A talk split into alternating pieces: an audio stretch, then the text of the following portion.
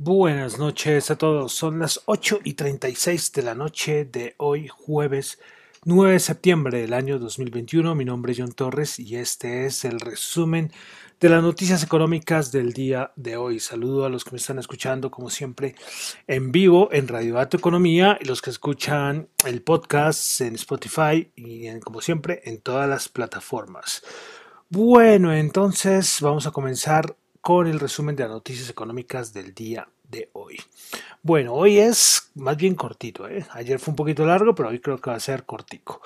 Bueno, porque de una vez vamos a entrar, eh, a, bueno, de China, que sigue con sus restricciones, sigue con sus políticas por parte del gobierno chino para restringir toda la parte del entretenimiento, videojuegos, que los proyectos que todavía no se habían lanzado en esta industria del entretenimiento y los videojuegos en China, pues parece que les va a tocar cancelarlos. Entonces imagínense las pérdidas para, para el sector por allá en China. Entonces continúa, continúa esas medidas tan fuertes. Bueno, eso comenzando por Asia. Pero ahora sí vamos a pasar a Europa. Y es que Europa fue lo más importante del día de hoy, porque eh, hoy era la, el día, era día del Banco Central Europeo, es decir, del BCE. Bueno, primero que todo, tasas las dejaron igual, entonces no hubo cambio.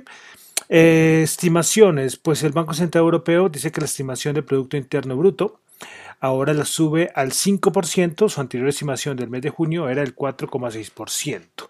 En el 2022 la ve en el 4,6%, la anterior había sido 4,7% y para el 2023 el 2,1%. Esto mantiene sin cambios. Bueno, respecto a la inflación, el Banco Central Europeo dice que es espera que la inflación para este 2021 quede en 2,2, antes era de 1,9. Para el 2022 la ven 1,7, antes 1,5 y para el 2023 1,5, anterior 1,4. Pero bueno, ¿qué fue lo importante de la reunión hoy del Banco Central Europeo? Y fue la decisión de la reducción de reducir el ritmo de compras de activos que estaban bajo el programa de los PEP, este programa que sacaron contra la pandemia. Pues bueno, entonces ellos ven que hay una mejora en la economía y que la inflación está un poco alta, entonces que hay reducción de compras eh, en estos activos. Pero entonces, ¿qué pasa? Pues todo el mundo decía, bueno, esto está pero en reducción de compras. Pero, pero Christine Lagarde dijo que no, que no era eh, que esto no era tapering. y sí, ¿no? Ella cogió, empezó a utilizar unas palabras y que era como como reestructurar estas compras, era como que los excedentes anteriores, bueno, ahí trató de cuadrar eh, eh, todo lo de para, para que esto no se viera como si fuera un tapering, ¿sí? porque tapering también lógicamente eh, ocurriría también en el Banco Central Europeo. Pues el Banco Central Europeo también explicó en el comunicado que ahora mismo pueden mantenerse unas condiciones de financiación favorables con un ritmo de compras ligeramente inferior al de los dos trimestres anteriores. De este modo, el Banco Central, eh, el Banco Central Europeo comienza a cerrar el grifo de los estímulos de una forma suave. Como les digo, esto tiene pura pinta de, de, tapering, pero Lagarde dijo que no, que esto no era, no se podía considerar un tapering. Pero bueno, ya ahí están sus previsiones de inflación, 2.2% para el año 2021. Entonces eso fue lo más importante hoy a nivel de, Europa y bueno, también de, mercado, lo que, lo que pasaba con Europa con el Banco Central Europeo. Bueno, pasamos a Estados Unidos. Tuvimos un dato, el dato semanal de los subsidios de desempleo para esta semana. Pues bueno, eh, se esperaba 335 mil, resultaron 310 mil, un dato muy bueno en reducción que no esperaba nadie.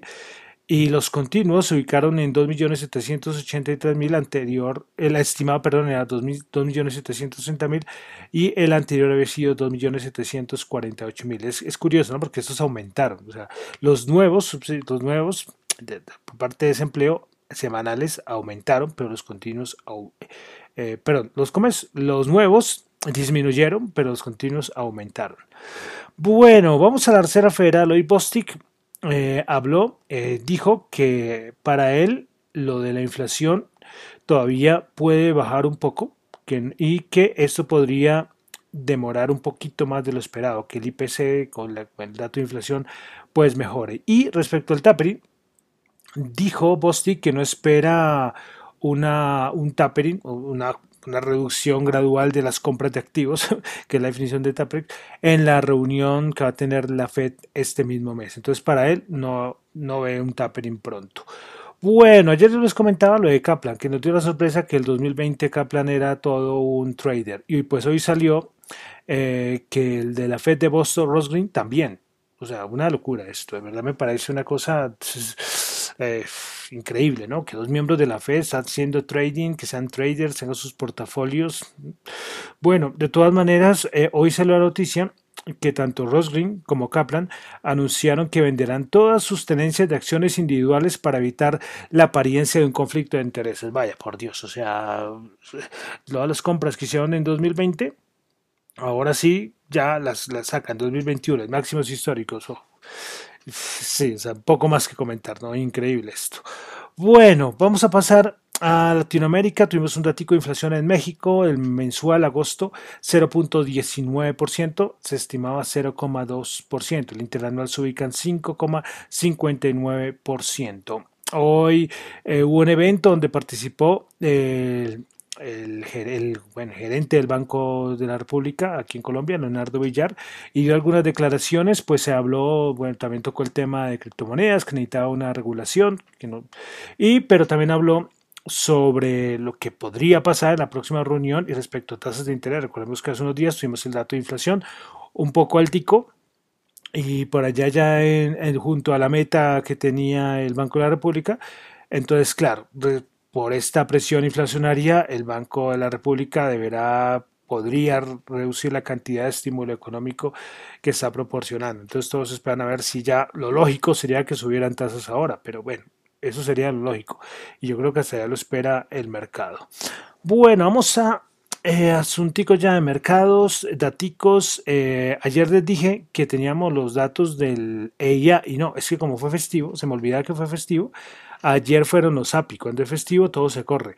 Y ayer el API fue la caída de 2,88 millones de barriles, esperaban 3,8. Y hoy jueves sí tuvimos la del EIA pues se leía, se tuvo una caída de 1,5 millones de barriles, esperaba una caída de 4,7 millones de barriles.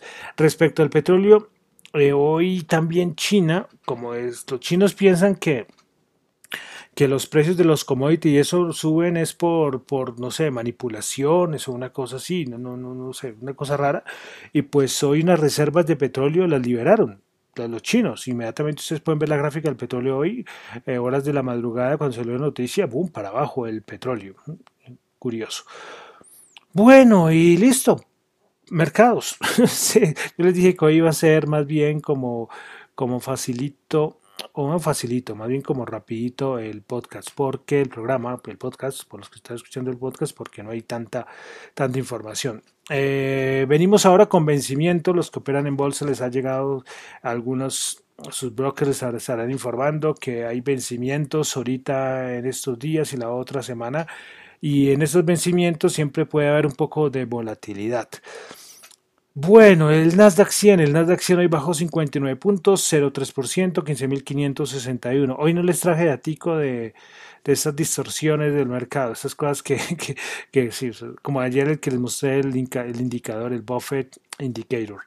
Pero bueno, entonces el Nasdaq 100 bajó 59 puntos, 0,3% bajó, 15.561. Principales ganadores, Lululemon 10,4, Pelotón 9,8 y Moderna 7,8%. Principales perdedoras, Biogen menos 6,6, Regeneron Pharmaceuticals menos 3,4 y Activision Blizzard menos 2,7%.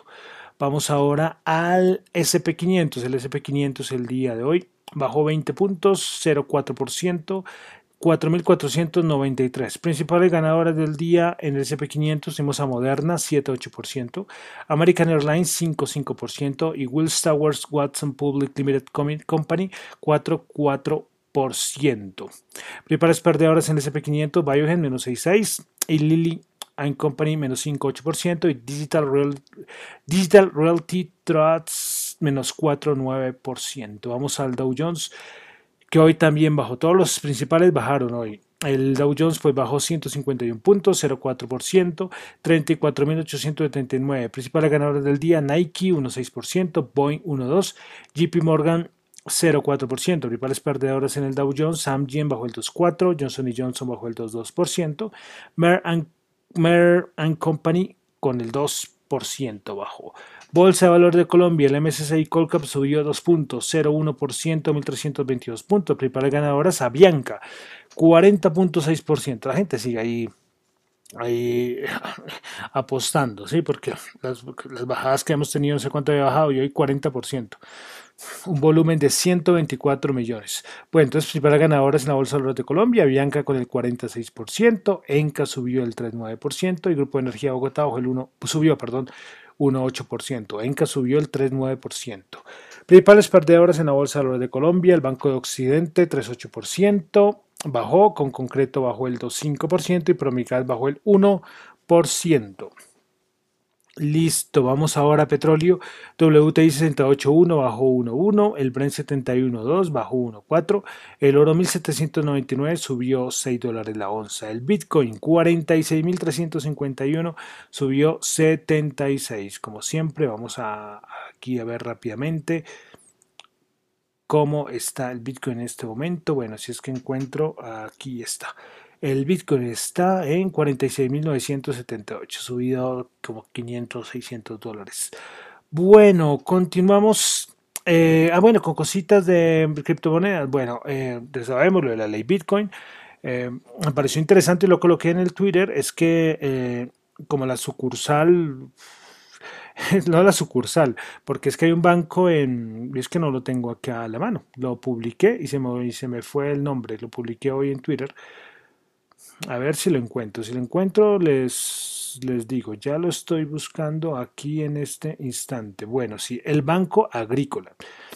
Sí, que el Banco Agrícola, que... Sí, listo, el Banco Agrícola, que es una filial de Bancolombia allí en El Salvador, pues va a empezar a, a aceptar de cierta manera que la gente que quiera pagar a través de sus canales digitales con Bitcoin, ¿sí? por ejemplo, sus cuotas de tarjeta de crédito, por ejemplo, ya lo puedan hacer. Y para microempresarios, para gente así del común que quiera integrar Bitcoin y empezar a recibir Bitcoin. Me pareció interesante este aviso de Banco Agrícola. Bueno, también una cosita es que salió que con, la, ley, con la ley Bitcoin, eh, uno de los más afectados sería Western Union. Pues Western Union, para lo del pago de, de ay se me fue el nombre. Se me fue pueden creer lo que es que puede, pueden creer que se me olvidó se me fue la palabra se me fue la paloma se me fue la paloma por estar buscando. Remesas la palabra. Pues Salvador pues, depende mucho de las remesas y pues que ahora con el envío de Bitcoin, pues aproximadamente Western Union podría estar perdiendo 400 millones, 400 millones de dólares perdón, eh, en el año gracias a que mucha gente empezaría a recibir Bitcoin eh, y allí harían el cambio. Entonces Western Union no lo utilizarían para nada. Interesante. Bueno, también de criptomonedas, Ucrania eh, legalizó el Bitcoin, hoy salió la noticia.